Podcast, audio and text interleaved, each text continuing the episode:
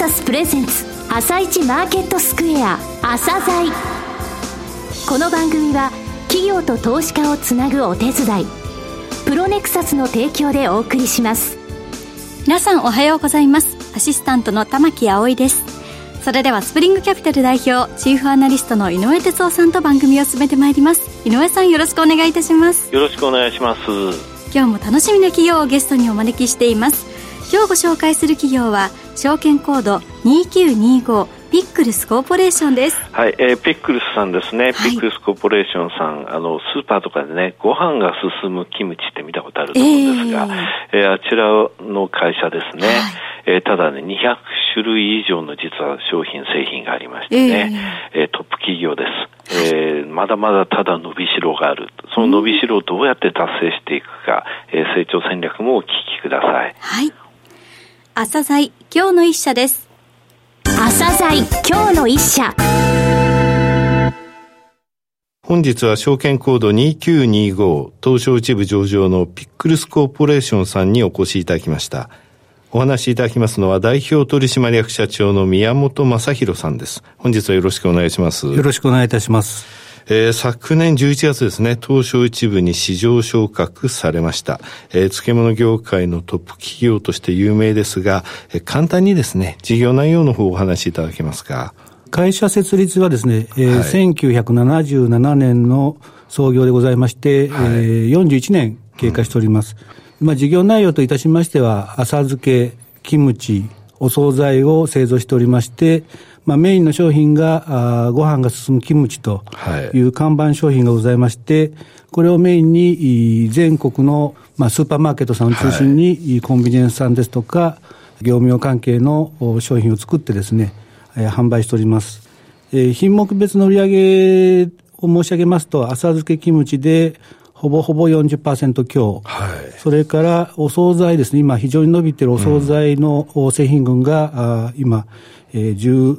16%強になっておりまして、はい、まあ、それ以外の商品をですね、えー、工場で作れない梅干しですとか、はい、たくあんですとか、うん、まあ、それとまあ一昨年 M&A いたしましたフードレーベルという子会社が、はい、まあ、焼肉のタレとかですね、はい、えー、ドレッシング、うん、まあ、そういったものを販売しておりまして、まあ、こちらの方は商社機能としての売り上げとなっております。なるほど。トップ企業ですね、御社ね。工場とかですね、はい、えどれぐらいの数あるとか。今ですね、あの、北海道から九州まで、はい、えー、全国に、まあ、合計20の事業所、うん、えー、直営工場は7、えー、100%子会社は9、はい、それから関連会社ですね、はい、まあ、合弁会社4社ございまして、うん、まあ、これ全国のインフラを持っているのは、もう漬物業界では私どもだけですし、はい、まあ、今、力を入れ始めているお惣菜業界でもですね、なかなかこういった企業はないということでですね、この全国のインフラをまあ、ベースとしてですね、事業を行っていると、うん、そういう状況でございます。これあの、全国ネットワークってことは、あの、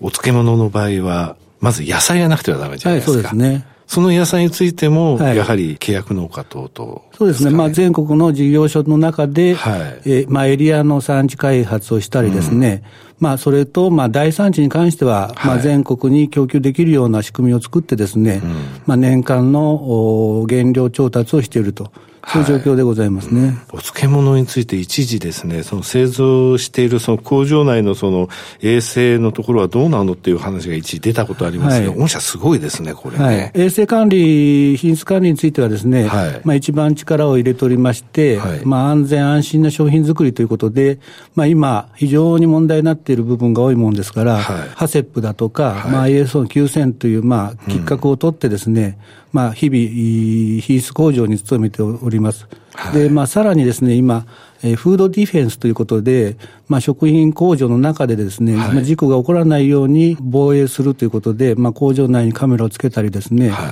まあ、従業員の入室チェックをしたりとかですね、まあ、そういったところに力を入れて、まあ、リスクのない経営をしていきたいなというふうに考えてます。さて、お漬物、そしてお惣菜、はい、この業界動向ってどういう状況なんですかね？まず漬物業界といたしましては、今、業界の市場規模が、はい。えー、3200億と言われておりまして、はいうん、まあ、こちらのピークの頃がですね、25年ほど前が5500億と言われておりまして、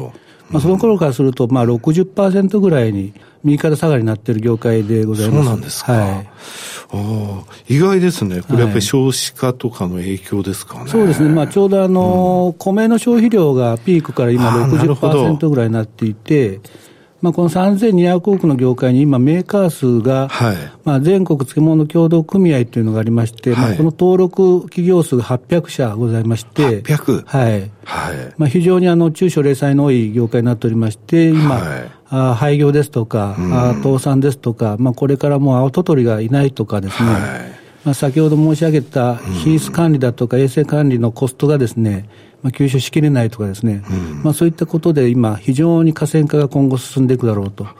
いうふうに考えております。はい、年商100億円を超えるのは、御社含め4社しかない。そうですね。えー、100億を超えている企業は4社で、うん、えー、業界の中で上場している企業は私どもだけでございまして。ね、御社これ、あの、2位に倍ぐらいの差をつけて、ダントツのトップなんですね。これであのシェアっていうのは何パーセントぐらいなんですか？今はですね、私ども業界のシェア、3200のシェアに対して11.8%、はい。を持っておりまして、まあ、先ほど申し上げました、あの河川化の中でですね、はい。まあ15%、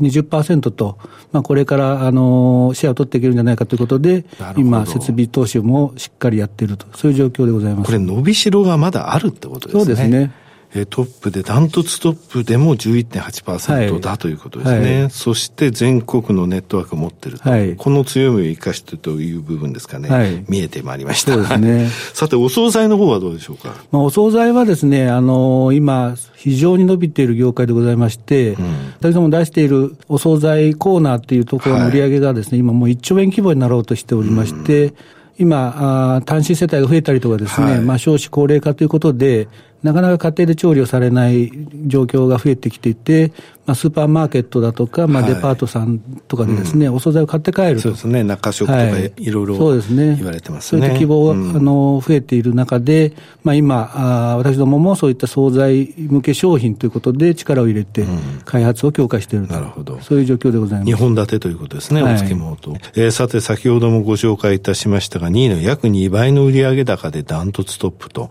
さて、この強みですね。はい。えーー、社長、どういうふうにお考えですか、まあ、先ほど申し上げました、あの北海道から九州までですね、うん、えー、全国のインフラを整えておりまして、まあ、これができるメーカーというのは、まあ、ほとんどないもんですから、うん、まあ、こういった強みを生かすのと、あと開発力ですね、はい、やはり浅漬けはまあ季節感が必要ですし、まあ、キムチもまあ常に開発をしてですね、まあ、お客様に喜ばれるような開発を、積極的に行っていくと。はい、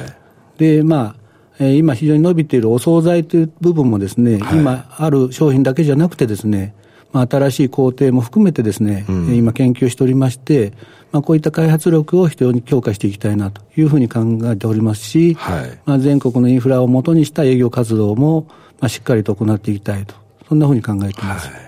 あの、取り扱いの商品数、これ、どれぐらいなんですかね？まあ、平均しますと、大体ですね、一事業所で150から200アイテムぐらい。200? はい。そんなにあるんですか？展開しておりまして、はい、やはり、あの、いろんな素材ですね、野菜っていうのは非常に旬があってですね、うん、まあ、その都度その都度一番いい時期にですね、旬の野菜を利用したまあ、製品開発を行っていくと、はい、それと、まあ、先ほどちょっとありましたけれども、まあ、仕入れ販売する商品群もありますので、まあ、そういったものをですね、まあ、季節展開によって変えてですね、うん、ご提案をして売り場作りをしていくと。うんそういう形の営業をしておりますので、アイテム数自体は多いという状況ですね。有名な焼肉屋さんのタレとかですね。はい、そうですね。ハンバーグのソースとか、はい、え御社の商品なんですね。そうですね。まあ、こちらは子会社がやっておりますので、うん、まあ、非常に好評を得て、今展開しているという状況ですね。メーカープラス商社の強みということですね。はい。はい、さて、今後の成長戦略についてお話しいただけますか？まあ、あの今ですね、あの全国インフラがあると申し上げておりますが、うんはい、まだ私どもやはりあの埼玉県所沢市本社でございまして、はい、関東、東北エリア比較的シェアが高いんですが、うん、まあ、関西エリアがまだシェアが低いということで、はい、まあ今年の4月に九州に佐賀工場を作りまして、出てましたね。はいそれから昨年の12月に、あの、姫路にですね、はい、漬物会社があったの、それを M&A しておりまして、うん、まあ、関西一斉の工場がですね、京都、姫路、広島、佐賀とですね、はい、4工場体制整っりましたので、まあ、こちらを基軸にですね、うん、まあ、関西異性の営業営業強化をですね、なるほど。まあ、しっかりとやっていきたいというのが一つですね。はい、これによって15%のシェアまでいけるまあそうですね。はい。はい大体関東と比べると関西異性のシェアが私どもの売り上げの中でまだ半分以下なので、はい、まだまだ伸ばせる余地があるかなと思ってますし、うんはい、まあ、あと販路もですね、まあ、非常今、私どもメインはあの量販店さんがメインですが、すねはい、まあ、今、あのドラッグストアさんが非常にですね、はい、食品の扱いを増やしていると、ね、い。うことで、まあ、こういったあの食品比率が増えているドラッグストアさんもですね、うん、まあ、数件あのお取引させていただいてまして、まあ、こちらが今後ですね、非常に伸びていくんじゃないかということと、まあ、あと、給食事業ですね、まあ、給食といってもあの、子どもの学校給食じゃなくて、はいはい、まあ、配食事業ですね。高齢者向けとか。はい、高齢者向けですとか、はい、まあ、単身世帯向けの給食にですね、入れていただけるような商材をですね、まあ、今後強化していきたいというふうに考えております。その他新規事業でこれを始める、始めたってものはございますか、はい、今年スタートしたばかりですけれども、まあ、流通以外にですね、うん、あの通販サイトですね、EC サイト非常に伸びておりまして、はいまあ、こちらの方に乗っけてですね、はい、売っていけるような商品を開発していこうということで、うん、まあ、私どもあの、独自のピーネ12乳酸菌というものをですね、はい、ぬか床から採取しまして、はい、まあ、これが生きて腸まで届くという非常に素晴らしい菌でして、うん、発酵食品ですもんね。そうですね。乳酸菌を利用したですね、今、商品群を構築してまして、はい、まあ、少しずつでありますが、まあ、スタートを切ってると、でまあ、これからはまあその商品開発とですね、えー、通販サイトにですね、まあ、ちょっと投資をしながらですね、まあ、しっかりと運営をしていきたいと、まあ、そんなところが新しい。いい試みになってるところでございますね。ピーネオンラインショップ。こちらが乳酸菌を活用した商品。はいあと、八幡屋って読んでるんですね。八幡屋っていうのがですね、はい、まあ、100%子会社でありまして、はいこちらも創業90年になろうという会社でございまして、はい、しっかりとした漬物のですね、はい、差別化された商品ですね。ちょっと高級なんですそうですね。添加物を使わないとか、はい、まあ、本物の工程にこだわった作った商品だとか、増やしている状況で、まあ、ピーネの乳酸菌の食品と、まあ、ヤワテ屋のまあ、伝統的な漬物、はい、この2本立てで EC サイトを構築していきたいと、はい、こんなふうに考えてますね。さて、これからの売上とか利益の目標って立てられてますか？はい。今期はですね、403億、営業利益は13億100万円を目指しておりまして、中期計画出しておりまして、2021年の2月期にはですね、はい、まあ450億。450億、はい営業利益につきましては、えー、15億7000万を中期で発表しておりますので、うん、まあ、これに向けてですね、はい、まあ、従業員一丸となってですね、達成していきたいというふうに考えております。さて、えー、最後になりましたが、リスナーに向けて一言お願いします。まあ、私ども、あの、漬物メーカーとしてですね、育っておりまして、はい、もう、野菜をですね、取り扱うところでですね、非常に差別化ができると思っておりまして、まあ、企業コンセプトもですね、野菜の元気をお届けしますということで、経営を行っております。で、まあ、これからあの西の方にもですね、企業規模を拡大していくつもりでおりますし、まあ、これから全国の皆様にですね、えー、会社のことも知っていただきたいと思いますし、まあ、商品のことも知っていただきたいと思ってますので、まあ、ぜひ、今後ともよろしくお願いいたします。宮本さんどうもありがとうございました。ありがとうございました。今日の一社、ピックルスコーポレーションをご紹介しました。さらに井上さんにお話しいただきます。はい、えー、ピックルスさんですね。トップで倍ぐらい2位の売り上げあるというふうに言いましたが、2021年2月期、これで3倍ぐらいになりますね、おそらく。で、今現在12%シェアないんですが、これを15%まで持ってくると、あの、自社工場が7工場、子会社9工場、それから関連会社4工場で製造していると。あともう全国的なネットワークを構築しているのはやっぱり強みなんですよ。800、あの、漬物会社あるっていうふうに言いましたけど、はい、全然あの、ピクルス以外ないんですね、こういうの。ですので、関西、異彩をですね、これから攻めていきますというところありましたよね。ここで上げると、あっという間ですね。というか、あの、この会社の強みってメーカープラス商社であること。商社の部分っていうのはね、実はあの、地方の特産であるものとか、あの、特殊な技術を持った、えー、あの、お惣菜とかお漬物、はい。素晴らしいものについてはメあのメーカーからですね、仕入れるんですよ、はい、また共同開発したりして、商社としての機能を持ってるんですですね。その、それゆえ200以上あると。それからあの研究開発って言いますか、商品開発力が高いので、うん、えー、いろいろ、えー、コンビニエンスストアとかですね、スーパーさんのニーズがあって、うん、この野菜使って作れないとかですね、こういうのを作ってっていう、そういう施策にも応えられる強みがあるんですよね。ですのでね、あの、ご飯が進むキムチだけじゃないんですよ。うん、あれ美味しいですよね。代表的にもね、うん、はい。酸っぱくならないのは不思議ですよね。そ、ね、れ聞いたら酸っぱくなりにくいんですって言われてましたけれどもね。はい。はいもう今の時点でかなりすごいのに、さらに伸びしろがあるというところがもう、とど、もう、500の、まるところを知らないで。ね、500の契約農家から新鮮な野菜を仕入れ、はい、野菜の元気を届けるってことですよ。はい。トップ、トップ企業には理由があるんです。はい。はい。それでは一旦お知らせです。企業ディスクロージャー IR 実務支援の専門会社プロネクサス。上場企業のおよそ6割2200社をクライアントに持つ。これはアジア証券印刷の時代から信頼と実績を積み重ねてきたからこそ。さらにプロネクサスが目指すのは企業と投資家をつなぎ日本の株式市場を活性化させることです。プロネクサス私たちは個人投資家の皆さんを応援します井上哲夫今日のストラテジーそれでは井上さん、後半の解説もよろしくお願いいたします。はい、えー、アメリカの方も日本の方もなかなか上がれないと、はい、えー、静かな相場になってますね。アメリカの方出来高も小さいですし、はい、恐怖指数 VIX っていうのがですね、今朝10%台に下落したんですよ。これ1月12日以来。7ヶ月ぶりのことですよね。非常に静かなんですけれどもね。ただそんな中ですね、あの、ダウの終値が1%以上前日の終値から動いた日っていうのは、おととい、昨日ま、昨日の朝までで45営業日で3日しかないんですよ。えー、それぐらい静か。ただこの45営業日でダウ1.4%しか上がれてないんですよ。うん、去年はゴールディロックスって言ってね、こういう時に、えー、適温だ。ちょうどいいって言って出来高、換算、ボラティリティ、低い中どんどん上昇していったんですけど、あの言葉どっか行っちゃったんですよね。ただね、今現在っていうのはちょっと、えー、テクニカル的に、えー、反発して戻ったけれども、テクニカル的にちょっとなかなか上がれない時間帯に入ってると思ってますけれども、ただね、アメリカの企業収益いいんですよ。あの、えー、昨日の朝時点でですね、S&P500、つまり500銘柄のうち420銘柄の決算終わったんですけれどもね、はい、これ前年同期比で1株当たりの利益が26%増。うん、20%以上伸びる